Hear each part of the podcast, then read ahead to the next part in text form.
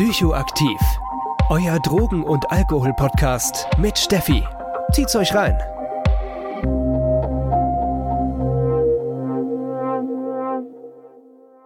Ja, hallo und herzlich willkommen zu einer neuen Folge Psychoaktiv. Richtig cool, dass ihr alle mit, wieder mit dabei seid. Ich habe heute auch einen tollen Gast mit dabei und zwar Dr. Bernd Werse. Bernd leitet das Center of Drug Research der Goethe-Universität Frankfurt und macht auch die MOSIT-Studie, über die wir gleich sehr viel erfahren werden. Hallo Bernd, schön, dass du da bist. Ja, hallo Steffi.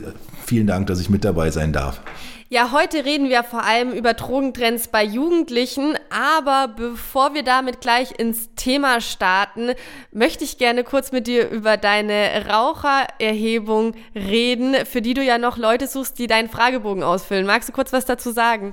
Ja, also das ist eine Erhebung, die wir zusammen mit äh, Heino Stöver hier von der University of Applied Sciences in Frankfurt und mit noch zwei Kollegen vom äh, Zentrum für interdisziplinäre Suchtforschung in Hamburg durchführen, wo wir einfach mal rausfinden wollen, also wo, wozu es relativ wenig Daten äh, gibt, was den Leuten wirklich hilft, äh, mit dem Rauchen aufzuhören. Also was hilfreich ist und was möglicherweise auch nicht so hilfreich ist. Das hat unter anderem auch damit zu tun, dass es ja nicht gerade wenige Leute gibt, die äh, gar nicht, äh, gar keine irgendwie professionellen Hilfen oder irgendwelche äh, speziellen Hilfsmittel in Anspruch nehmen dafür. Äh, aber was ihnen, ihnen tatsächlich eine, eine Hilfe gewesen sein könnte, aber eben auch was für Hindernisse so mit dabei sein können. Deswegen können sowohl Leute daran teilnehmen, die irgendwann mal mit dem Rauchen aufgehört haben, das ist auch egal, ob das jetzt letztes Jahr war oder vor 20 oder 30 Jahren, als auch Leute, die immer noch rauchen, die aber schon mal mindestens ein einen Aufhörversuch gemacht haben. Also jeden, der das betrifft, das dürften ziemlich viele Leute sein, bitte gerne teilnehmen unter rausstudie, also R-A-U-S-studie.de. Ihr findet den Link auch ganz easy in den Show Notes. Da könnt ihr dann einfach draufklicken und wäre richtig cool, wenn sich da ein paar Leute finden würden. Ja, wir sprechen heute über Drogentrends von Jugendlichen und ich finde das Thema ja schon sehr interessant. Mm, ich habe eine Hausarbeit in meiner Masterarbeit geschrieben und habe gemerkt, es ist allgemein total schwer, Konsumtrends in der Hausarbeit irgendwie auch zu zitieren, weil man einfach gar nicht viel findet, außer eben die Mosit-Studie, wo du gleich ein bisschen mehr zu erzählen würdest. Wie ist das so in Deutschland? Was, warum gibt es so wenig Daten zu Konsum? Ja, das äh, kann ich auch nicht so wirklich beantworten, aber irgendwie äh, scheint es so ein bisschen am politischen Willen zu fehlen, dem wirklich näher nachzugehen. Also wir haben hier in Frankfurt haben wir sind wir in der privilegierten Position, dass wir schon seit mittlerweile 20 Jahren diese Mosit-Studie, kurz für Monitoring-System Drogentrends, von der Stadt Frankfurt gefördert bekommen. Also seitdem äh, Geld äh, dafür bereitstellt und damit ist sind wir hier in Frankfurt die Einzigen, die sowas machen können. Also jedenfalls äh, in der Frequenz. Es gibt außer uns nur noch in Hamburg eine ähnliche Befragung, die sich allerdings dann nur auf eine Befragung unter Schülerinnen und Schülern beschränkt und die auch nur alle ja, drei bis vier Jahre stattfindet. Wir machen das jedes Jahr und wir machen auch noch andere äh, Erhebungen. Dazu kann ich auch gleich noch mal ein bisschen mehr sagen. Ansonsten äh, gab es nur hier und da mal in einzelnen Städten oder auch in einzelnen Landkreisen äh, oder Regionen äh, Befragungen, so dass man zumindest so eine Idee davon hat, wie es woanders aussehen kann. Aber das ist äh, teilweise schon viele Jahre her, dass woanders solche Erhebungen durchgeführt wurden. Ansonsten gibt es in Deutschland zum Drogenkonsum unter Jugendlichen und jungen Erwachsenen nur die BZGA Drogenaffinitätsstudie, die sogenannte, die aber meiner Meinung nach gerade das, was sie in ihrem Titel hat, nämlich die Drogenaffinität, äh, nicht besonders gut misst, also eigentlich sogar sehr schlecht misst. Für den Konsum legaler Drogen ist es mit Sicherheit äh, nicht schlecht, also gerade so eben die Trends äh, nachzuvollziehen. Was illegale Drogen betrifft, ist es ähm, meiner Meinung nach eine ziemliche Katastrophe, denn es ist eine Erhebung, die telefonisch durchgeführt wird, bei der sie auch erst seit ein paar Jahren damit angefangen haben, das über Handys zu machen, ansonsten über Festnetz. Dementsprechend aber erstmal keine besonders hohe Ausschöpfungsquote haben. Also äh, es nehmen so irgendwie zwischen 35 und äh, etwas über 40 Prozent derer, die angeschrieben oder angerufen werden, auch wirklich daran teil. Und da kann man sich vorstellen, dass unter den anderen, die eben nicht daran teilnehmen, viele sind, die deswegen nicht daran teilnehmen, weil sie eben Drogenerfahrung haben und zusätzlich diejenigen, die äh, angerufen werden und dann womöglich noch die Eltern gerade noch dahinter stehen oder so, äh, auch nicht unbedingt die Wahrheit sagen. Wir haben auch dazu mal einen Vergleich gemacht vor ein paar Jahren, als es entsprechende Vergleichsdaten noch gegeben hat und kamen zu dem Schluss, dass gerade Cannabiskonsum oder auch der Konsum von anderen illegalisierten Drogen deutlich unterschätzt wird mit dieser Erhebung. Das heißt, wir haben da viel schlechtere Daten und auf der anderen Seite das, was wir hier in Frankfurt machen und was eben auch viele andere, ja, Leute äh, in anderen Städten und auch in anderen Ländern machen. Zum Beispiel im Rahmen der europäischen Schülerbefragung ESPAD ist klassengestützt. Das heißt, da kommt man in die Schulen rein, teilt Fragebögen oder in unserem Fall Tablets aus äh, und dann können die Leute selbstständig das ausfüllen, äh, können zwischendurch Fragen stellen. Und äh, auch da kann man natürlich nicht hundertprozentig sagen, ob die Leute äh, dort wirklich die Ma Wahrheit sagen, aber die Wahrscheinlichkeit ist wesentlich höher, wenn eben wenn eben auch kein Lehrer oder Lehrerin mit im Zimmer ist, wahrheitsgemäße Angaben zu machen. Außerdem ist die Ausschöpfungsquote viel höher. Wir sind da durchweg bei über 80 Prozent derer, die äh, normalerweise in der Klasse sitzen sollten, die dann auch tatsächlich da sind und teilnehmen. Und insofern ist das viel zuverlässiger. Und diese europäische Schülerbefragung gibt es auch übrigens immer noch, wird in den meisten europäischen Ländern durchgeführt, nur in Deutschland fast gar nicht mehr. Zuletzt nur noch in Bayern. Vorher gab es mal ein paar andere Bundesländer, die noch daran teilgenommen haben, aber da, da man das den Ländern überlassen hat, das zu finanzieren, ähm, hat da irgendwie, glaube ich, anscheinend außer Bayern keiner mehr Interesse daran. Und das finde ich schon auch so ein bisschen merkwürdig. Das ist total merkwürdig, beziehungsweise auch ein bisschen traurig. Aber wenn wir da mal vielleicht tiefer reinschauen, außerhalb, dass ich in meiner, in meiner Hausarbeit keine Zielgruppe definieren konnte mit ordentlichen Daten, für was braucht man denn diese Daten? Ja, naja, also ich meine, ähm, da gibt es natürlich viele Gründe dafür und der, sagen wir mal, der äh, hauptsächlichste Grund ist natürlich, dass Jugendliche und oder überhaupt junge Menschen immer im Zentrum von Präventionsaktivitäten stehen, was man ja auch einigermaßen logisch erklären kann, weil in diesem Alter äh, irgendwann zwischen, naja, so ganz grob gesagt, zwischen 13 und äh, 20 oder so, machen die meisten Leute ihre äh, ersten Erfahrungen mit psychoaktiven Substanzen, sofern sie denn welche machen. Es gibt natürlich auch immer noch welche, die sich da komplett Abstinenz halten. Und äh, da, deswegen ist es natürlich schon auch im besonderen Interesse, darauf einzuwirken, dass die Leute nicht zu früh damit anfangen, äh, dass, äh, dass man nicht im Jugendalter Alter schon problematische Konsummuster entwickelt und so. Und das will man natürlich auch rausfinden. Also ich zumindest finde es äh, eine ganz sinnvolle Sache, rauszufinden, wie sich das auch verändert und ob es nicht möglicherweise auch Drogenphänomene gibt, die irgendwo neu auftauchen und die äh, möglicherweise ein Problem darstellen könnten für junge Leute.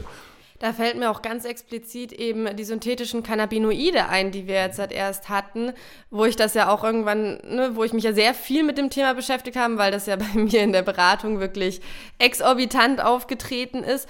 Und ich immer noch für meinen einen Artikel, den ich in den Maintaler Tagesanzeiger veröffentlicht habe damals, werde ich immer noch angerufen aus ganz Deutschland, weil die eben nichts von diesem Konsumtrend wissen oder an keinen Daten zurückgreifen können oder wenig Daten zurückgreifen können. Und so eine Entwicklung könnte man dann wahrscheinlich mit einer besseren, mit einem besseren Monitoring schneller erfassen und vielleicht auch ja, über eine Lokalzeitung hinaus eben publik machen an die verschiedenen Drogenberatungsstellen, oder? Ja, das ist auch interessant, also äh, dass, dass du da jetzt äh, immer wieder deswegen wegen dieser, diesem einen Artikel an, angeschrieben wirst. So ein ähnliches Phänomen gibt es bei uns auch. Also dadurch, dass wir die einzigen sind, die zu eben, sagen wir mal, abseitigeren Drogen auch äh, Daten erheben, werden wir eben auch aus ganz Deutschland angeschrieben, obwohl wir ja nur Daten für Frankfurt erheben, so in etwa.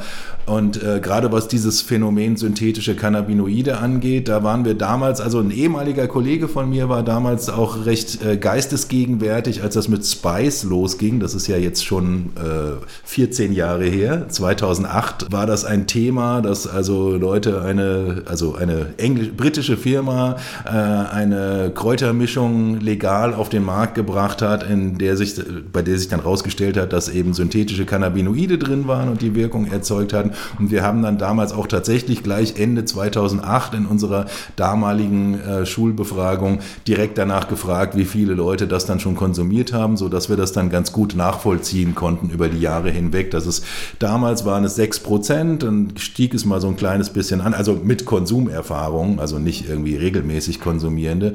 Äh, dann ging es ein bisschen nach unten und zuletzt hielt sich das ungefähr so auf demselben niedrigen Niveau. Allerdings gerade was dieses Phänomen, was du dich äh, beschäftigt hat, betrifft, da waren wir zugegebenermaßen jetzt ein kleines bisschen spät dran, dass wir jetzt erst in der letzten Erhebung, die wir gemacht haben, wirklich auch explizit danach gefragt haben, nach E-Zigaretten, Liquids, die synthetische Cannabinoide enthalten und haben natürlich auch die ganzen einschlägigen Szenennamen, Django und so weiter dann äh, mit in den Fragebogen reingeschrieben. Und aus dieser Erhebung haben wir jetzt leider noch keine Ergebnisse. Wir konnten nur aus dem im letzten Jahr feststellen, dass da in dem Fragebogen schon einige Leute bei der offenen Frage, was für eine Droge, von was für einer Droge hast du außerdem noch gehört, da wurde schon am häufigsten Django genannt. Es waren zwar jetzt auch nicht viele, aber äh, das war die häufigste Nennung. Dann bleiben wir doch gleich mal bei eurer Studie und schauen uns die Mosit-Studie an. Und zwar, wie du schon sagst, das macht nicht nur eine Schülerbefragung, sondern eben auch äh, Szenebefragung. Was ich aber heute vor allem anschauen möchte, sind eben die Konsumtrends bei Jugendlichen. Wie ist denn diese Studie aufgebaut? Ja, also wie gesagt, es gibt einmal diese äh, Schulbefragung, wie wir sie mittlerweile geschlechtsneutral nennen, die äh, jedes Jahr stattfindet, die also äh, auch ein, eine repräsentative Stichprobe von Schülerinnen und Schülern in Frankfurt äh, darstellt. Also sprich, wir sind dann auch an allen Schultypen unterwegs, die relevant sind für diese Altersgruppe und die Zielaltersgruppe sind 15 bis 18-Jährige. Es sind dann immer noch ein paar Ältere damit dabei, die wir mitbefragen, aber das ist so unsere Ziel Ziel, äh, Zielgruppe. Das ist aber eben zwar der größte Teil dieser Mosit-Studie, aber äh, eben nur einer der Teile. Es gibt außerdem noch ein sogenanntes Expertinnen- und Expertenpanel, wo dann Leute drin sitzen aus äh, unterschiedlichen Bereichen der Drogenhilfe, aus der Jugendhilfe, aber auch aus der Strafverfolgung äh, und zweimal im Jahr äh, über ihren professionellen Blick auf das Geschehen berichten. Und wir äh, führen außerdem immer noch eine sogenannte Trendscout-Studie durch. Das betrifft dann eher junge Erwachsene, die in bestimmten Ausgehszenen und anderen ja, jugendkulturellen Umfeldern unterwegs sind und die quasi stellvertretend für das Umfeld, in dem sie sich so bewegen, berichten, so dass man also gerade eben auch aus Bereichen wie der elektronischen Musikszene, wo man auch am ehesten jetzt mit Konsum unterschiedlicher Drogen rechnen kann, was über die neuesten Entwicklungen äh, mitbekommt. Also das wäre das dritte und das andere hast du eben schon kurz angesprochen, ist die Szenebefragung. Da werden also alle zwei Jahre von uns 150 Leute direkt in Frankfurt äh, auf der Straße beziehungsweise auch in Einrichtungen der Drogen Drogenhilfe angesprochen und, äh, und auch mit Hilfe eines standardisierten Fragebogens äh, interviewt, um mitzukriegen, was eben auch in diesem ganz harten Bereichs, in dem Drogen konsumiert werden, was, was sich dort verändert, eben auch an Konsum, aber eben auch an Begleitumständen und so weiter. Welche Substanzen werden denn bei der Schülerinnenbefragung abgefragt? Ja, also äh, ich habe es ja eben gerade schon mal kurz angesprochen. Wir sind da ähm, durchaus äh, eine der wenigen Institutionen, die auch etwas abseitigere äh, Dinge abfragt. Also natürlich gehört äh, Alkohol und äh, Tabak in unterschiedlichen äh, Ausprägungen dazu. Also gerade bei Tabak beziehungsweise Rauchen oder auch Dampfen äh, hat sich das in den letzten Jahren, mussten wir den Fragebogen dann auch mehrfach modifizieren, um eben äh, nicht nur auf E-Zigaretten, sondern auch noch auf Tabakverdampfer einzugehen einzugehen. Shishas zum Beispiel haben wir auch seit 2006 erhoben. Kann man auch gleich nochmal dazu sagen, das war quantitativ gesehen der größte Drogentrend, den wir jemals beobachtet haben, das Shisha-Rauchen. Also das waren zeitweise über drei Viertel der Jugendlichen, die es ausprobiert hatten und äh, auch relativ viele, die es mehr oder weniger regelmäßig machen. Aber ja, dazu kommt dann eben, also bei Cannabis zum Beispiel, fragen wir dann jetzt auch seit einiger Zeit auch noch nach CBD-Cannabis. Wir fragen auch danach, ob die Leute eher eher Marihuana oder eher Haschisch rauchen.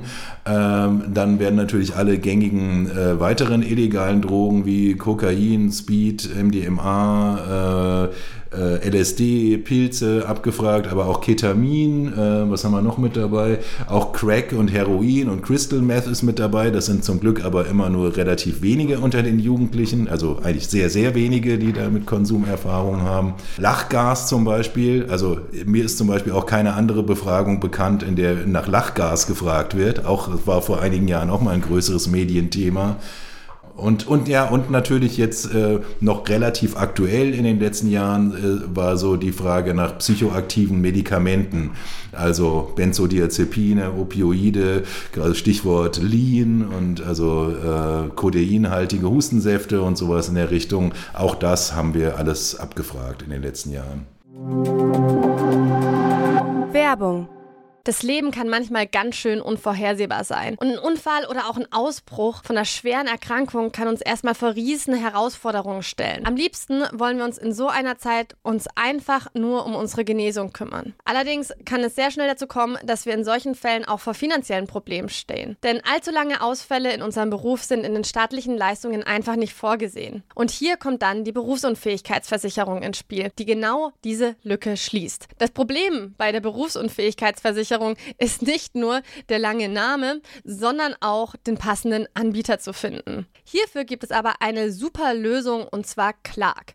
Clark ist ein Online-Versicherungsmakler, der euch verschiedene Versicherungen vorschlägt und euch beim Vergleich hilft. Dadurch bekommt ihr in der App einen super Überblick über die Angebote und könnt die für euch passende Versicherung finden. Wenn ihr eure Versicherung bei Clark hochladet und den Code Psychoaktiv34 eingebt, warten außerdem Shoppinggutscheine Gutscheine im Wert von 15 Euro auf euch. Die gibt es von zahlreichen Marken wie Globetrotter, Nintendo, Decathlon, Mediamarkt und vielen mehr. Denkt aber bitte daran, dass wenn ihr eine Versicherung bei Clark hochladet, Clark das Maklermandat für diese Versicherung übernimmt und solltet ihr einen Makler haben, diesen ersetzt. Wenn dieses Angebot für euch spannend klingt und ihr euch denkt, ach, um meine Versicherungen wollte ich mich eh schon endlich mal kümmern, findet ihr den Link und meinen Code wie immer in den Show Notes. Und du hast jetzt halt gerade schon viele Trends genannt, mit denen ich heute einfach auch mit dir ein bisschen draufschauen möchte. Denn was mir heute in der Folge so ein bisschen wichtig ist, so in meiner Bubble oder auch von, was ich auch einfach sehr oft höre, von Jugendzentren, von Eltern etc., ist immer dieses, diese Jugendliche, alle machen das. Ähm, und dass dann sozusagen so Narrative entstehen, so Ideen entstehen, wie ähm, Jugendliche konsumieren, natürlich auch total mediengestört stützt. Ich habe auch so ein paar gute, äh, gute Über, äh, Überschriften mitgebracht. Und äh, ja, das würde ich jetzt einfach gerne mal mit dir durch die Trends durchgehen und Menschen mal eine Orientierung geben, was das denn ungefähr zahlenmäßig auch bedeutet. Und das Erste, was ich mitgebracht habe, ist, Jugendliche trinken weniger, dafür konsumieren sie mehr illegalisierte Substanzen. Was sagst du zu dieser Aussage?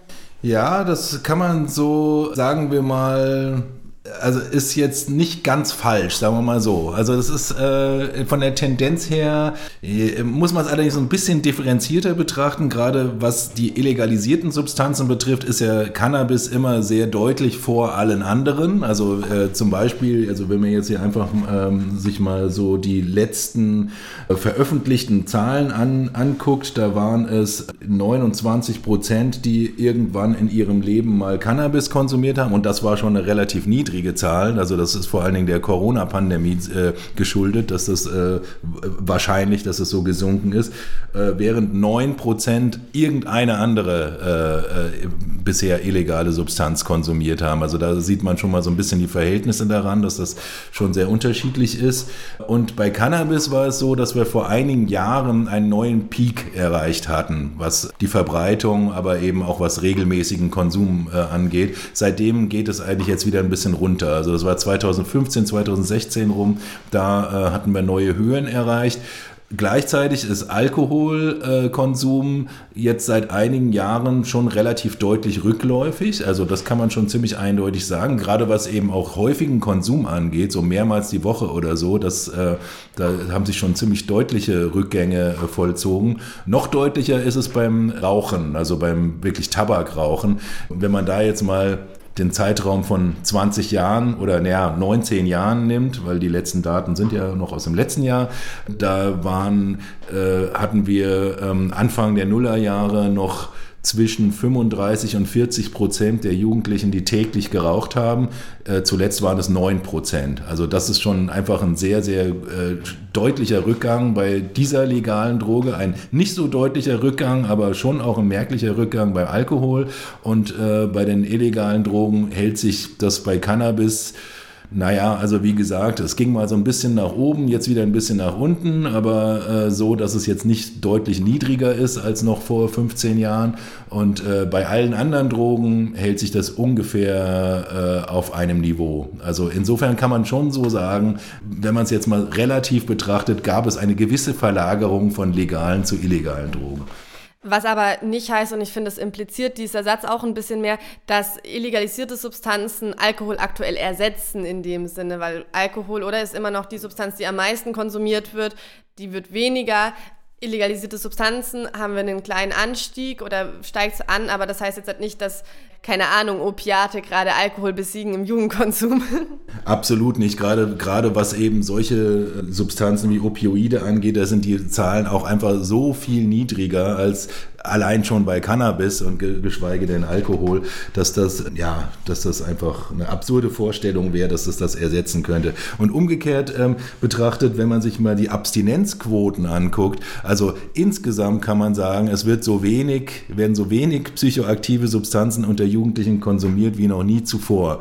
Also da kann man sich, wenn man sich hier mal so die Grafik derer anguckt, die noch nie irgendeine äh, legale oder illegale Droge konsumiert haben oder auch die, die das im letzten Monat nicht gemacht haben, das ist wirklich sehr, sehr deutlich angestiegen, gerade in den letzten Jahren, wo das mit dem Rauchen und mit dem Alkohol insbesondere runterging.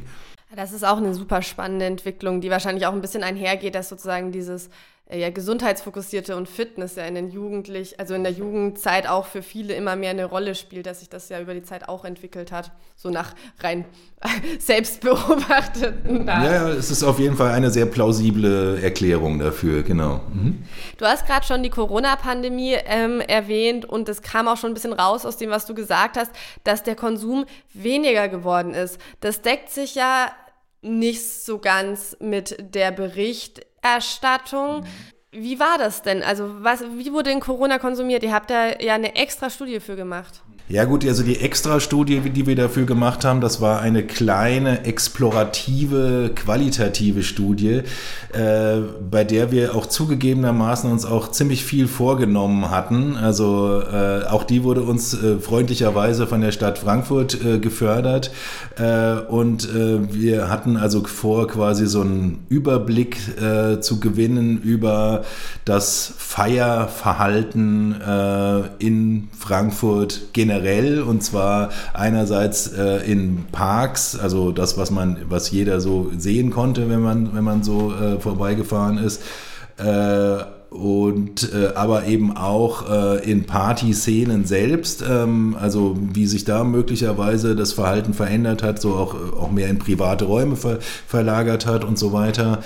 Ähm, und, äh, und aber eben auch noch der Umgang damit. Also wir haben dazu zum Beispiel auch zwei Polizisten interviewt, wie, wie sich das so verändert hat. Und die Sache ist, also wenn man das, das jetzt noch mal zusammennimmt mit den Daten, die wir in Mosit erhoben haben, und mit dem, was es sonst so an Daten zum Konsum von Alkohol und anderen Drogen gab, ist das Bild schon ziemlich differenziert und ambivalent, so, so in etwa. Und wenn ich es mal so versuchen soll, auf den Punkt zu bringen, was jetzt die jungen Leute angeht, es äh, gab viel weniger Gelegenheiten zu gemeinschaftlichem Konsum. Äh, und Konsum von Alkohol und anderen Drogen spielt sich unter Jugendlichen auch insbesondere in Gemeinschaft ab. Und das schläg, schlug, schlug sich sehr deutlich in den Zahlen nieder, die wir erhoben haben, zum Beispiel was Alkohol betrifft oder vor allen Dingen was Alkohol betrifft. Also während es im Jahr 2019 noch 36 Prozent waren, die sich mindestens im einmal im Vormonat betrunken hatten oder die betrunken waren mindestens einmal vorher äh, in dem Monat zuvor, und das war schon eine relativ niedrige Zahl, die war schon einigermaßen deutlich zurückgegangen, waren es danach noch 23 Prozent im Jahr 2020. Und äh, einige andere Kennzahlen für den Alkoholkonsum sind auch runtergegangen, aber das war so ziemlich so mit das Deutlichste. Also regelmäßiger Konsum und, äh, und sich ab und zu betrinken ging relativ deutlich runter. Auch der Cannabiskonsum ging weiter runter, aber eben nicht ganz so deutlich. Wissen wir jetzt nicht, wie viel da der Corona-Pandemie geschuldet ist, aber es ist, ist zumindest zu vermuten, dass es auch eine Rolle spielt, weil das ja auch meistens in geselliger Runde sozusagen passiert. Und äh, da kann man also wirklich sagen, unter Jugendlichen ist schon wirklich einfach extrem davon abhängig, ähm, in welcher Gesellschaft man sich befindet. Wir hatten nämlich außerdem noch aus eigenem Antrieb eine Online-Befragung für Leute, die, also für Erwachsene, die regelmäßig Cannabis konsumieren, äh, online gestellt. Und da kamen wir, äh, also das waren dann vor allen Dingen Leute, die sowieso häufig konsumieren. Und da kamen wir dann zum Schluss, dass da in der Tendenz eher ein bisschen mehr konsumiert wurde in der Pandemie.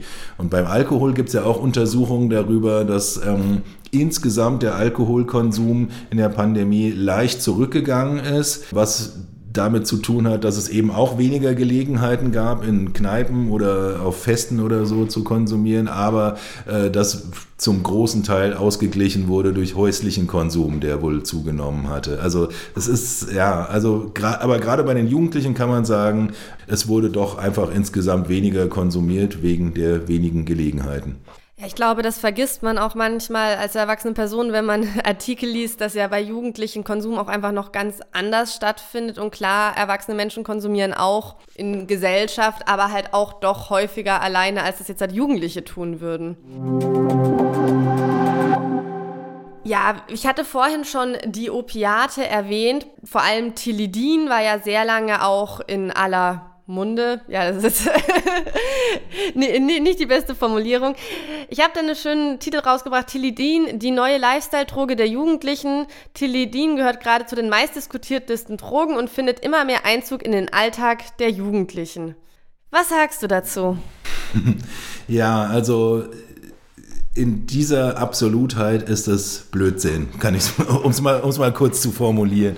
Ähm, wir haben in unserer, also in dieser Schulbefragung, äh, habe ich ja vorhin schon mal kurz angesprochen, fragen wir nach psychoaktiv wirkenden Medikamenten und da, äh, das machen wir jetzt schon seit einigen Jahren und haben da unterschiedliche Kategorien, haben diese Kategorien aber auch analog zu dem, was sich so in der Jugendkultur getan hat, auch immer wieder angepasst, indem wir zum Beispiel andere Beispiele reingebracht hatten, während wir vor einigen Jahren noch nur noch generell nach Opioiden gefragt haben, äh, geben wir jetzt Beispiele wie zum Beispiel Tilidin, aber eben auch Lean, also dieser äh, kodeinhaltige Hustensaft mit Limo vermischt und so so dass die meisten, die sowas ausprobiert haben, dürften schon äh, dann wissen, was sie da ankreuzen. Zusätzlich haben wir ja auch noch Erkenntnisse aus unserer Trendscout-Studie, wo also auch gerade aus der Rapper-Szene, die, äh, in der das ja vor allen Dingen propagiert wurde, äh, mehrere Leute mit dabei sind und äh, überall hören wir im Grunde genommen, also gerade Tilly Dean spielt da wirklich eine sehr geringe Rolle. Also das ist auf jeden das konnte man wirklich jetzt kaum als Trend bezeichnen, während man von den Rappern durchaus gehört hat, dass sowas wie dieses Lean, aber eben auch so Benzodiazepine wie Xanax, also so wie es in den USA zumindest äh, äh, vermarktet wird, dass das da schon ein größeres Thema war, also jetzt mal unabhängig davon, wie viel es tatsächlich konsumiert wurde, äh, war Tilidin jetzt nie so richtig so ein Riesenthema gewesen. Abgesehen davon, dass eben der erfolgreichste deutsche Rapper das halt äh, das Thema so überhaupt auf die Tagesordnung gebracht hat, mehr oder weniger.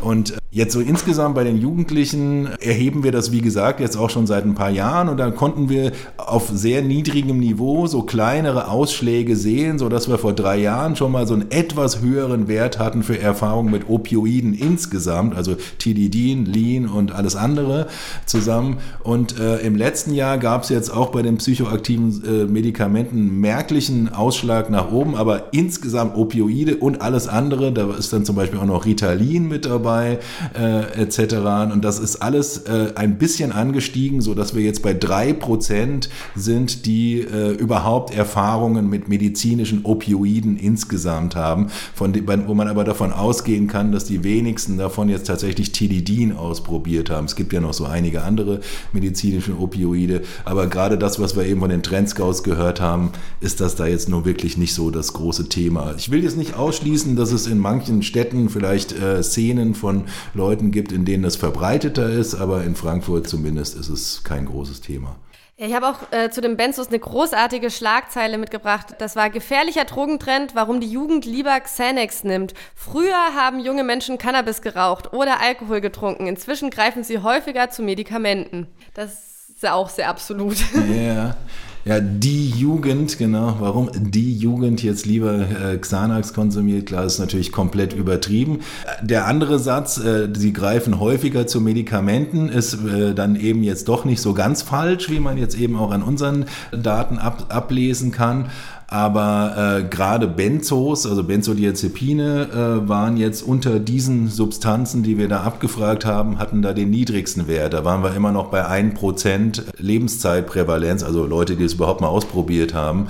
Äh, und daran hatte sich auch relativ wenig geändert. Also auch da hörten wir jetzt aus der Rapper-Szene, äh, dass es da durchaus ein Thema ist und dass es da auch durchaus Leute gibt, aber eher so Leute, die wirklich aktiv sind in der Szene, die das dann auch mal ausprobieren oder vielleicht vielleicht auch mal häufiger machen, aber äh, quantitativ betrachtet ist es absolut zu vernachlässigen. Und das ist halt auch so ein bisschen der Punkt. Hm, ich von meiner Arbeit in der Drogenberatung kann schon sagen, dass ich äh, ein subjektives Gefühl habe und deswegen finde ich dieses Gespräch auch gerade so wichtig, weil ich bekomme durchaus die Jugendlichen rein, die sehr viel Erfahrung auch schon mit Medikamenten haben. Das ist schon Arbeitsalltag für mich geworden, dass vor allem junge Menschen viel mit Medikamenten zu tun haben. Und aus dieser Erfahrung ist es natürlich, ne, wenn das sozusagen mein Arbeitsalltag ist und ich sonst mit Jugendlichen nicht so viel zu tun habe, kommt man dann viel mehr auf die Idee, Idee, das sei ein riesengroßes Problem. Das gleiche hatte ich mit synthetischen Cannabinoiden. Mir wurde die Drogenberatung eingerannt und ich glaube, selbst da wäre es super interessant mal gewesen, in einem in meinem Kinzig-Kreis dann eine quantitative Erhebung zu machen, weil ich hatte wirklich total, weil auch jeder Jugendliche kam so, Frau Bütsch, alle machen das, alle. So, und ich hatte irgendwie das Gefühl, die stehen da alle da und jeder raucht das und immer wieder sich daraus holen, so, ja, ich arbeite in einer Drogenberatung. Hier geht es nur um Drogen. Das ist mein ganzer Job. Workshop. Und, und das wäre ja immer super interessant gewesen, das auch mal wirklich aufs Große zu sehen, weil die Panik ist halt, dann halt immer automatisch so enorm groß. Ja, aber waren das denn, waren das denn dann welche, die es, äh, die gesagt haben, alle nehmen das, aber ich selber nicht? Oder waren das dann Leute, die äh, auch eigene Erfahrungen hatten? Die, die kamen wegen ihrem eigenen Konsum zu mir und, und so habe ich das ja im Prinzip damals ausgepackt. Ne? Also das war, ja, da kam einer, der hat gemeint, der hätte eben dieses CBD und es würden gerade alle rauchen. Dann habe ich das eben mal eingeschickt, um zu gucken, was das jetzt eigentlich ist und alles. Und, und dann kam immer mehr, also die wirklich ein heftiges Problem entwickelt haben. Und alle haben aber auch wirklich gesagt, so, das tun alle. Also alle Jugendlichen haben mir das auch so, so konstant weiter berichtet, das macht jeder hier. Man muss halt auch sagen, diese Jugendlichen haben ja auch keinen Kreis von 200 Leuten, sondern die haben so ihren Freundeskreis wahrscheinlich, in denen bestimmt auch viel konsumiert werden. Und das ist ja auch immer in der Drogenberatung. Ich bekomme Jugendliche, die in einem Freundeskreis eingehören. Es kann gut sein, dass in dem Freundeskreis Drogen weit verbreitet ist, aber das sind vielleicht jetzt mal blöd sagen, vielleicht drei Leute in einer Klasse von 30 Leuten. Aber das vergisst man halt schnell mal, wenn man halt wirklich nur mit jungen Menschen zu tun hat, die eben in diesen Klicken und in diesen Konsumverbünden drinnen sind. Also das ist so meine Erklärung. Ja, ja, also das ist aber auch so ein Phänomen, was es äh, ja, was sich auch so ein bisschen durchzieht, also so das Phänomen der selektiven Wahrnehmung im Grunde genommen. Also ich hab, kann mich auch noch an ein Interview, was ich damals so am Anfang meiner wissenschaftlichen Karriere geführt habe, äh, mit einer jungen Frau, die einfach ja sehr intensive Erfahrungen mit allen möglichen Drogen, inklusive, inklusive Opiaten hatte, äh, die meinte, ja, sie hatte irgendwann das Gefühl, alle Leute nehmen harte Drogen und alle Leute waren aber eben nur alle Leute aus ihrem engeren Freundeskreis, der sich halt so nach und nach immer weiter auf die zugespitzt hatte, die äh, eben diese in Anführungsstrichen harten Drogen genommen haben. Und das, äh, da gibt es ja sogar auch in der Prävention gibt es ja irgendwie Ansätze, die dann damit arbeiten, solche Vorstellungen quasi gerade zu rücken. Also das gerade, äh, äh, wie nennt sich das dann nochmal? Bis wir den Namen vergessen, aber es ist jedenfalls so ein Präventionsansatz, wo äh, quasi äh, jungen Leuten dann ihren Vorstellungen davon, wie viele Leute denn bestimmte Drogen konsumieren, dann die tatsächlichen Zahlen entgegengehalten werden, um das so ein bisschen äh, gerade zu rücken und äh, diese Normalität sozusagen ähm, aus ihren Köpfen rauszubekommen, so, so in etwa. Das ist ja auch mega sinnvoll. Ich meine, gerade mit, wir hatten Tilidin, wir hatten Xanax, wir hatten jetzt synthetische Cannabinoide, wir hatten ja so ein paar Substanzen, wo die Sau richtig durchs Dorf getrieben wurde die letzten Jahre. Und es ist immer, die Jugendlichen machen das. Und ich finde, das ist halt irgendwie auch total unfair gegenüber die Gesamtjugend, wenn, wenn immer so getan wird, dass das sozusagen der Zeitgeist der aktuell unter 18-Jährigen ist. Das ist vielleicht auch einfach ein bisschen unfair für Menschen, die halt auch andere Dinge machen. Ja, also also äh, ich meine, es ist ja nicht so ganz von der Hand zu weisen, dass das irgendwie was mit Zeitgeist in Anführungsstrichen zu tun hat. Also es wurde ja zum Beispiel jetzt gerade mit äh, Downern insgesamt, also Benzos und Opioiden, wurde ja so ein bisschen äh, gesagt, ja, das passt in die Zeit. Und äh, wenn man sich halt eben so die Musikszene, also gerade auch so die Rap-Szene anguckt, auch so der Sound, der da so seit einigen Jahren äh, verbreitet ist, das passt ja auch alles irgendwie ganz gut so zu Downern so in etwa. Und mit Sicherheit gibt es es, beziehungsweise nicht nur mit Sicherheit, sie geben ja teilweise selber damit an und zeigen es in ihren Videos, dass es gerade unter den Rappern selbst äh, mit Sicherheit nicht wenige gibt, die, die sowas konsumieren. Nur wie gesagt, der, die Fallhöhe sozusagen zu ihren, äh, zu den Rezipienten ist dann doch relativ hoch und äh, äh, zum Beispiel jetzt an kodeinhaltigen Hustensaft zu kommen, der womöglich auch noch Promethazin enthält, so wie das, was, äh, äh, was in den USA äh, dann vor allen Dingen konsumiert wird, ist halt dann doch nicht so leicht. Also ist es dann doch wieder viel leichter, an Gras zu kommen beispielsweise. Ähm, oder ähm, ich meine, vorher über Jahre hinweg wurde von Rappern auch der Konsum von Kokain propagiert und große Berge von Koks in ihren Videos gezeigt und so. Und trotzdem konnten wir in unseren er Erhebungen nicht ablesen, dass der niedrige Anteil der Jugendlichen, die Kokainerfahrung haben, jetzt sich irgendwie nennenswert geändert hätte. Also da, da muss man, das muss man halt auch immer noch so ein bisschen ins Verhältnis rücken. Aber ja, also insofern geht da so ein bisschen quasi das, was so als Zeitgeist propagiert wird, was sich aber vor allen Dingen eben in so einer ja, Elite der Jugendkultur sozusagen äh, abspielt, äh, dann doch nicht unbedingt konform mit dem Alltag der Jugendlichen selbst. Ja, und das finde ich einfach so wichtig, immer mal wieder ins Verhältnis zu setzen und sich aber auch vielleicht als, als, als Prakti Praxisfachkraft, ähm, wie in der Drogenberatung, sich das auch immer wieder klar zu machen, weil das ist vielleicht auch dann ein bisschen äh, weniger frustrierend, wenn man eben die ganze Zeit mit Jugendlichen arbeitet, die so einen extremen Konsum hat, äh, dass es eben auch noch viele andere gibt. Ich finde, wenn man das manchmal den ganzen Tag macht, dann vergisst man das auch. Du hast vorhin erzählt, ihr habt auch mal Lachgas erhoben. Und das finde ich tatsächlich ganz interessant, weil äh, bis heute auch noch das immer mal wieder an mich rangetragen wurde, sei es über meinen Podcast oder über meine Drogenberatung, so, ah, was ist denn eigentlich mit diesem Lachgas? Deswegen habe ich auch eine Folge drüber gemacht, was Lachgas überhaupt eigentlich ist. Aber auch, äh, warte mal, da hatte ich doch auch, Experten waren vor Sommertrend. Lachgas ist nicht zum Lachen. äh, ne, ne, ne, äh, ist eine, ähm, ist eine Schlagzeile von 2018. Mhm. Ja, das passt auch ganz gut, wenn man sich hier so unsere Daten anguckt, 2018. Äh, aber auch interessant, dass dann gleich von Sommertrend. Das hört sich an so, ach, ja, heute trägt man das und das oder, oder, oder dieses Getränk ist gerade angesagt. Jetzt, oh doch, jetzt ist der äh, Sommertrend Lachgas. Es ist auch wieder so schön ambivalent, wie so in den Medien dann teilweise damit umgegangen wird, dass man das einerseits als Trend ausruft, aber gleichzeitig ganz furchtbar davor warnt, in etwa. Ähm, ja, also Lachgas. Äh, das erheben wir tatsächlich äh, seitdem wir angefangen haben mit dieser Mosit-Studie, also seit 20 Jahren. Und über lange Zeit hinweg waren es immer so zwischen 3 und 6 Prozent der Jugendlichen, die das irgendwann mal ausprobiert haben. Das heißt also, es war schon immer irgendwie ein gewisses Thema gewesen. Äh, und äh, im Jahr 2018 hatten wir dann tatsächlich auch den Höchstwert erreicht mit 11 Prozent. Das heißt, da gab es mal so eine Zeit, in der Lachgas anscheinend irgendwie populärer wurde. Wir haben auch versucht, dem irgendwie auf den Grund zu gehen, womit das zusammenhängen könnte. Also zum Beispiel aus der Trendscout-Studie hatten wir jetzt keinerlei Hinweise da, dafür, dass es in irgendwelchen bestimmten Szenen irgendwie eine Rolle spielen würde.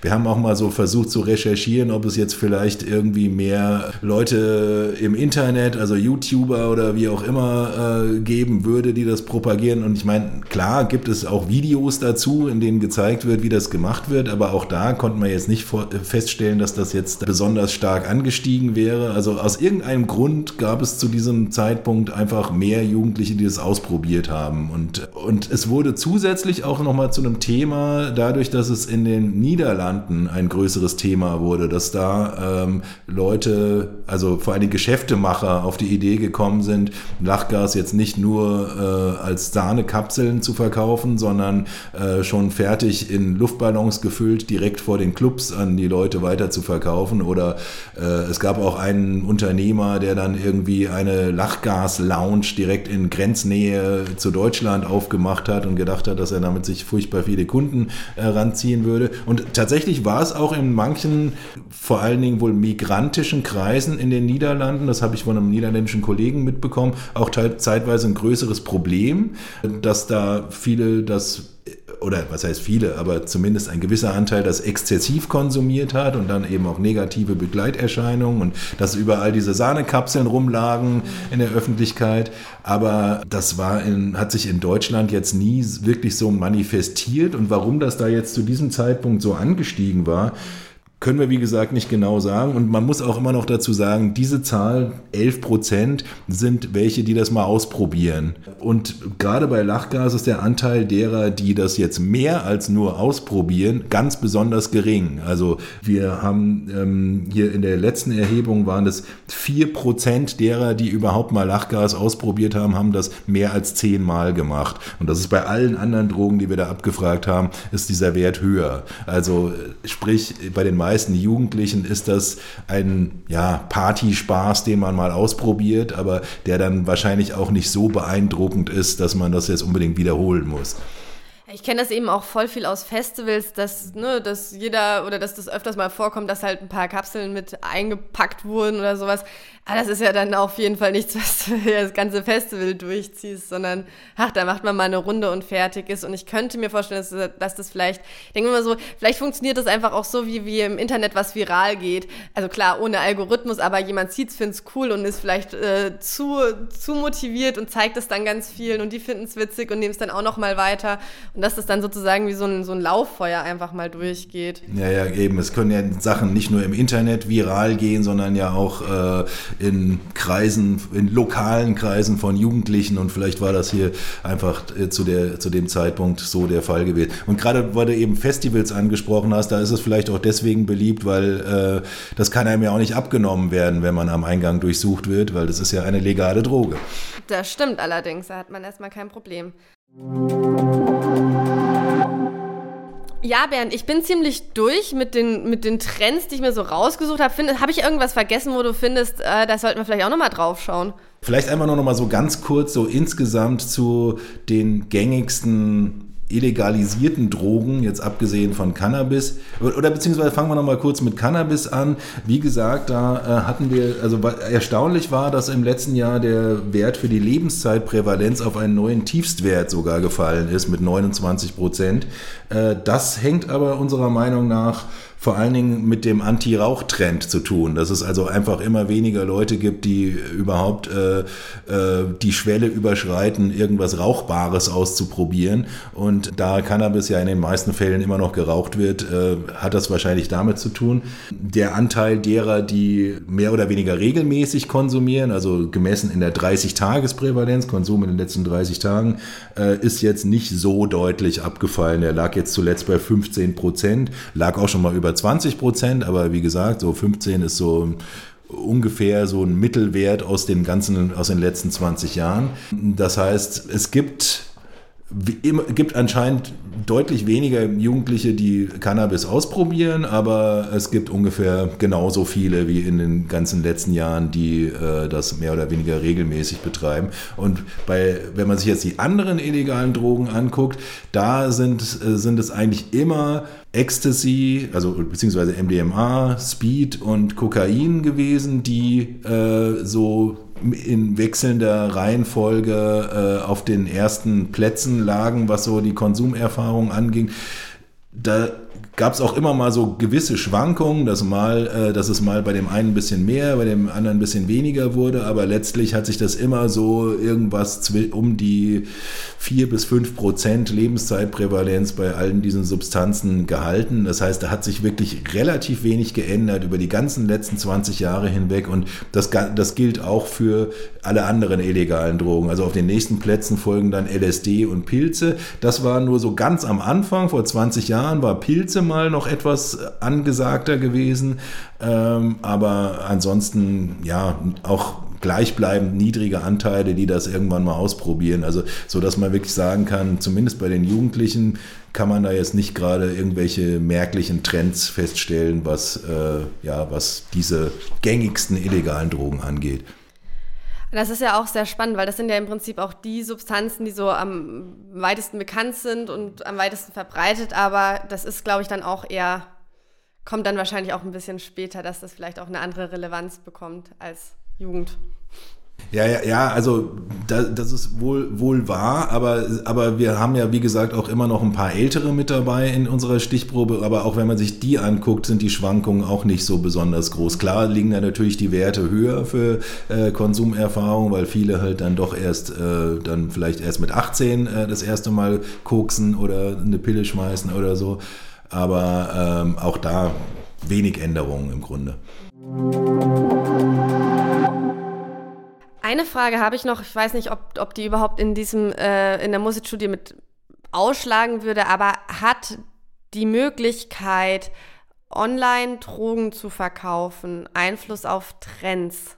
Ja, also ich meine, das will ich jetzt mal nicht so, so ganz von der Hand weisen. Das ist auch ein Thema, in dem wir uns in äh, mit dem wir uns in anderen Studien äh, beschäftigt haben in der Vergangenheit und wir kennen auch einiges, was es aus dem Ausland gibt.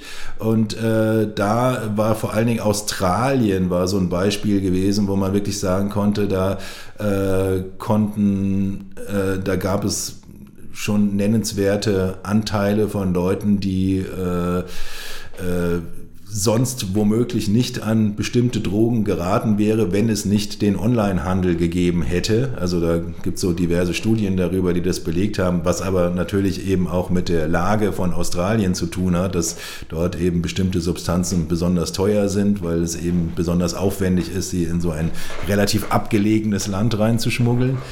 Ähm, ansonsten in all den Erhebungen, die wir so zu diesem Thema gemacht haben, nimmt der Onlinehandel immer nur einen sehr, sehr geringen Anteil ein. Also jetzt auch zum Beispiel, als wir zuletzt äh, in, äh, nach Cannabiskonsum in der Corona-Pandemie gefragt haben, waren es, ich weiß es nicht mehr genau, aber wenigstens, also jedenfalls ganz, ganz wenige Prozent, die gesagt haben, dass sie überhaupt äh, über Onlinehandel sich Cannabis besorgen will. Bei anderen Drogen mag das vielleicht noch anders aussehen, aber, aber auch da, ähm, da hatten wir vor ein paar Jahren mal eine größere Befragung dazu gemacht und auch äh, das, was jetzt vielleicht noch naheliegender ist, sind synthetische Drogen sich im Internet zu bestellen, weil sie eben auch nicht stark riechen und nicht äh, und unauffälliger verpackt werden können. Äh, auch das äh, sind immer nur doch ziemlich geringe Anteile, die sich das besorgen. Und die allermeisten haben äh, entweder Privatdealer oder äh, eben ja, Bekannte in ihrem Bekanntenkreis, die äh, ihnen irgendwie was mitbringen, egal um welche der illegalisierten Drogen es geht. Zählt da bei Onlinehandel auch Telegram und Instagram und so dazu? Weil da fällt mir halt eben gerade ein, auch das war ja eine hohe Diskussion in letzter Zeit, dass äh, junge Menschen eben über Telegram oder über Instagram äh, sehr entspannt Drogen beziehen können, beziehungsweise sogar aktiv angesprochen werden. Zählt es bei, bei den Erhebungen beim Onlinehandel dazu?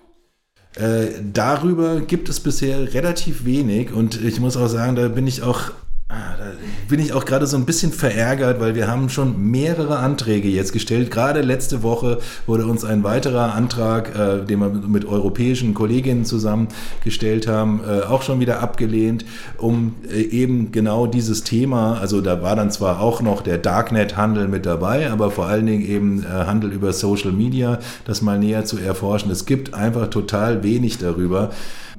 Was ich dazu sagen kann, ist, äh, also, oder mein Eindruck ist äh, zumindest, also wenn, wo es irgendwie am ehesten eine Rolle spielt, ist in großen Städten, weil äh, die meisten Leute, die Drogen über äh, Social Media anbieten, verschicken das dann nicht per Post, sondern machen dann Treffpunkte aus mit, mit anderen Leuten. In Berlin ist das wahrscheinlich ein größeres Thema als zum Beispiel in Frankfurt. Äh, auf dem Land äh, dürfte es wahrscheinlich nur eine äußerst geringe Rolle spielen. Mhm. Ja, die meisten Telegram-Gruppen wurden ja auch wieder geschlossen. Ich habe ja in viele mal reingeschaut und äh, es sind viele auch inzwischen schon wieder geschlossen worden. Genau, aber würde mich auch echt mal interessieren, weil ich mir halt auch gut vorstellen kann, dass junge Menschen ähm, einen Kauf über Instagram, wo sie sich dann treffen, oder einen Kauf über Telegram, wo sie sich dann treffen, gar nicht für sich als Onlinehandel definieren, was jetzt halt nicht im Darknet erworben wurde. Ja gut, also zumindest in der letzten Befragung, die wir gemacht haben, da hatten wir dann schon auch explizit danach gefragt, Darknet oder Social Media. Ah. Also es kommt natürlich immer, ja, also es ist schon, das ist auch, auch vielleicht nochmal so ein generelles Thema, äh, bei sozialwissenschaftlichen Befragungen, weil wir danach halt auch immer wieder äh, gefragt werden. Es ist einfach total wichtig, wie man die Fragen stellt und dass man eben die Leute wirklich danach abholt. Und wir haben da selber auch öfter sicherlich auch schon Fehler gemacht, dass, äh, dass wir Fragen dann nicht so gestellt haben, dass jeder, den es betrifft, da äh, entsprechend darauf antworten kann. Aber ähm, es gibt zum Beispiel auch Themen, gerade neue psychoaktive Substanzen ist so ein Thema, wo es auch total schwierig ist, die Frage Fragen wirklich vernünftig zu formulieren, weil es da einfach viele gibt, die gar nicht so genau wissen, was sie da jetzt irgendwie so konsumiert hatten, wenn sie irgendwo mal an irgendeinem Joint gezogen hatten, in dem vielleicht synthetische Cannabinoide drin waren oder sie es auch gar nicht so genau wussten, ob da jetzt wirklich welche drin waren oder wie das überhaupt heißt, was da, was da drin gewesen sein könnte. Bei den anderen äh, NPS ist es sogar ist es noch schwieriger. Da haben wir mittlerweile die Frage aus dem Fragebogen gestrichen, weil da hatten wir auch mal gefragt, haben Sie schon mal andere, äh, zum Beispiel Research Chemicals, sogenannte sogenannte Badesalze oder sowas konsumiert. Äh, und dann gab es immer so zwei bis drei Prozent, die das angekreuzt hatten. Und dann hat man eine offene Frage gestellt, äh, ja, was war es denn, was sie beim letzten Mal konsumiert hatten? Und da haben, haben äh, da standen reihenweise Sachen drin, die gar nicht in die Kategorie reingepasst haben. Da kam dann Benzodiazepine oder äh, jemand hat dann Weed reingeschrieben. Also sprich Leute, die noch nicht mal wussten, dass es eine, eine andere Bezeichnung für, für, äh, für Gras geben könnte, so in etwa. Also äh, gerade bei äh, jüngeren Jugendlichen gibt es halt auch einfach noch sehr viel Unwissen und da ist es tatsächlich nicht ganz so leicht, auch das zu erfragen, was sie da jetzt schon alles konsumiert haben. Ja, das stimmt. Da muss man halt auch wirklich immer sehr gut nachdenken. Ich finde es auch bei den synthetischen Cannabinoiden auch einfach mit das beste Beispiel, weil, nee, das sind keine synthetischen Cannabinoide. Das ist Django. Nein, das ist Ballerliquid. So, Ballerliquid und Django ist nicht das Gleiche. Also da habe ich auch schon ganz äh, viele Dinge gehört, wo auch super viel Aufklärungsarbeit erstmal notwendig ist. Ja, oh ja, das ist da, gerade da ist das ja wirklich ein sehr interessantes Thema, auch dass es dann eben Leute gab, die das dann als CBD-Liquid mhm. vertrieben haben, was natürlich komplett irreführend ist. Also äh, CBD ist ja eine Substanz, die überhaupt nicht psychoaktiv wirkt und, äh, und damit dann tatsächlich einige dieser unwissenden Jugendlichen in äh, trügerischer Sicherheit äh, äh, wiegen, so in etwa. Ja, Ben, ich bin ziemlich durch mit meinen Fragen. Ich würde mal mit dir einen Blick in die Zukunft richten. Was wünschst du dir, also das hat man ja schon ein paar Sätzen rausgehört, was wünschst du dir für die Zukunft, was Erhebungen angeht, Konsumtrends angeht? Wenn du mal träumen dürftest, was wär's? Ja, also tatsächlich bin ich schon seit langem, versuche ich immer mal wieder so ähnliche Erhebungen, wie wir in Frankfurt machen, auch woanders durchführen zu können. Das ist äh, mir bisher noch nicht geglückt, so in etwa. Also äh, das wäre schon mal ganz gut, wenn man sowas auch auf lokaler Ebene woanders durchführen könnte. Ah, obwohl, nee, es ist, äh, teilweise ist es schon geglückt. Also wir, was wir zum Beispiel jetzt zuletzt gemacht haben vor ein paar Monaten, war eine Szenebefragung, also was die harte Szene angeht in Mannheim, die so ein bisschen äh, nach dem Vorbild unserer Frankfurter Szenebefragung gelaufen ist. Also da kann man schon sagen, hier und da gab es dann schon nochmal so Übertragungen von dem, was wir in äh, Mosit gemacht haben, in andere Bereiche, aber viel zu wenig einfach und viele andere Städte und Regionen wissen einfach quasi gar nichts darüber, was äh, äh, unter ihren jungen Leuten oder auch nicht ganz so jungen Leuten los ist, was den Drogenkonsum angeht. Und insofern wäre es dann auch sinnvoll, auch einfach mal wieder bundesweit äh, eine Schulbefragung durchzuführen und ganz simpel sich zum Beispiel wieder dieser ESPAD-Schulbefragung anzuschließen, die seit vielen Jahren in den meisten anderen europäischen Ländern auch durchgeführt wird. Also das wäre schon mal eine gute Grundlage, um äh, einfach vernünftigere Zahlen zu haben in dieser Richtung. Was es ja noch gibt, sind Abwasseruntersuchungen. Findest du die sinnvoll, wenn die auch irgendwie regelmäßiger durchgeführt werden? Naja, bei Abwasseruntersuchungen ist, gibt es mehrere Problematiken. Einerseits können, also was so wie ich das mitbekomme, ich bin jetzt kein Experte dafür, aber so wie ich es mitbekommen habe, ist das so halbwegs zuverlässig, was Kokainkonsum angeht, weil es da eben ein bestimmtes Abbauprodukt gibt, was man gut messen kann. Aber wenn man sich schon mal die gängigen synthetischen Drogen, Speed oder Ecstasy anguckt, da äh, gab es zum Beispiel bei so europäischen Studien gab es dann extreme Ausschläge in manchen Städten in den Niederlanden und in Belgien, was wahrscheinlich damit zu tun hat, dass dort äh, diese Drogen äh, auch produziert werden und dann äh, vieles äh, quasi un, ungenutzt äh, so im Abwasser gelandet ist. Also es war einfach nicht wirklich vernünftig zu erklären, warum jetzt in Antwerpen, keine Ahnung, zehnmal so viel Ecstasy Ecstasy konsumiert wird wie in anderen europäischen Städten, das, äh, das kommt einem nicht, nicht wirklich logisch vor. Das, das heißt also, allein was den Gesamtkonsum betrifft, ist das teilweise schon schwierig zu sagen. Und was man überhaupt nicht mit solchen Abwasseruntersuchungen aussagen kann, ist, wie viele Leute konsumieren wie viel. Sind das jetzt ganz viele Leute, die wenig konsumieren oder sind das ganz wenige Leute, die viel konsumieren oder so?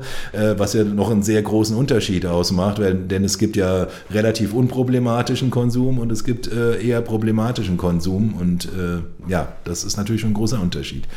Ja, ich glaube, 2017 wurde in Frankfurt eine Abwasseruntersuchung gemacht. Ich habe sie mir auf jeden Fall mal angeschaut. Und da hat an einem Mittwoch MDMA gepiekt ohne Ende.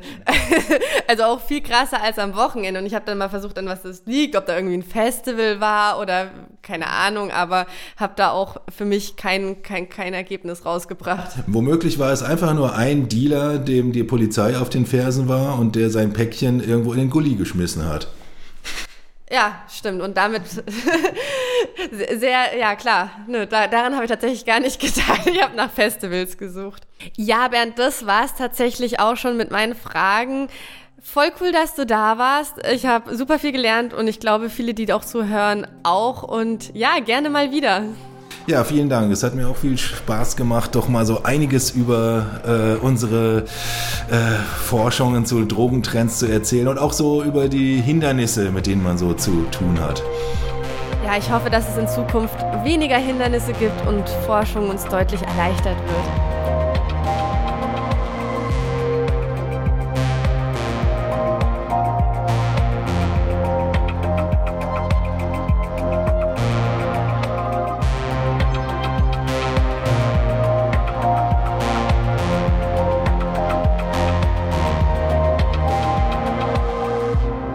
Das war Psychoaktiv, euer Drogen- und Alkohol-Podcast mit Steffi.